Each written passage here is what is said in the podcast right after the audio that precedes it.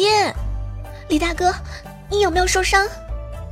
罢了罢了，女儿养大了，终究是别人的。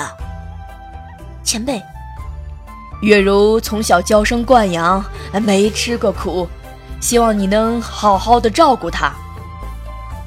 你爹还是很关心你的，我知道啊。但是，我想我已长大了，应该自己独立，不能一辈子都依靠父母。你真的打算不回家了？我喜欢像现在这样的生活，到各地去游历冒险，可以认识许多人、许多事情，更可以锻炼自己的武功，而且这样，这样才能和你在一起。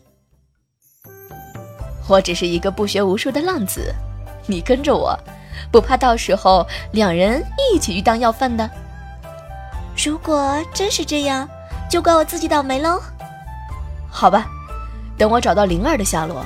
把一切事情都结束后，我带你四处游山玩水，一同吃遍天下珍味，看遍人间美景。嘿嘿，吃到老，玩到老。那我们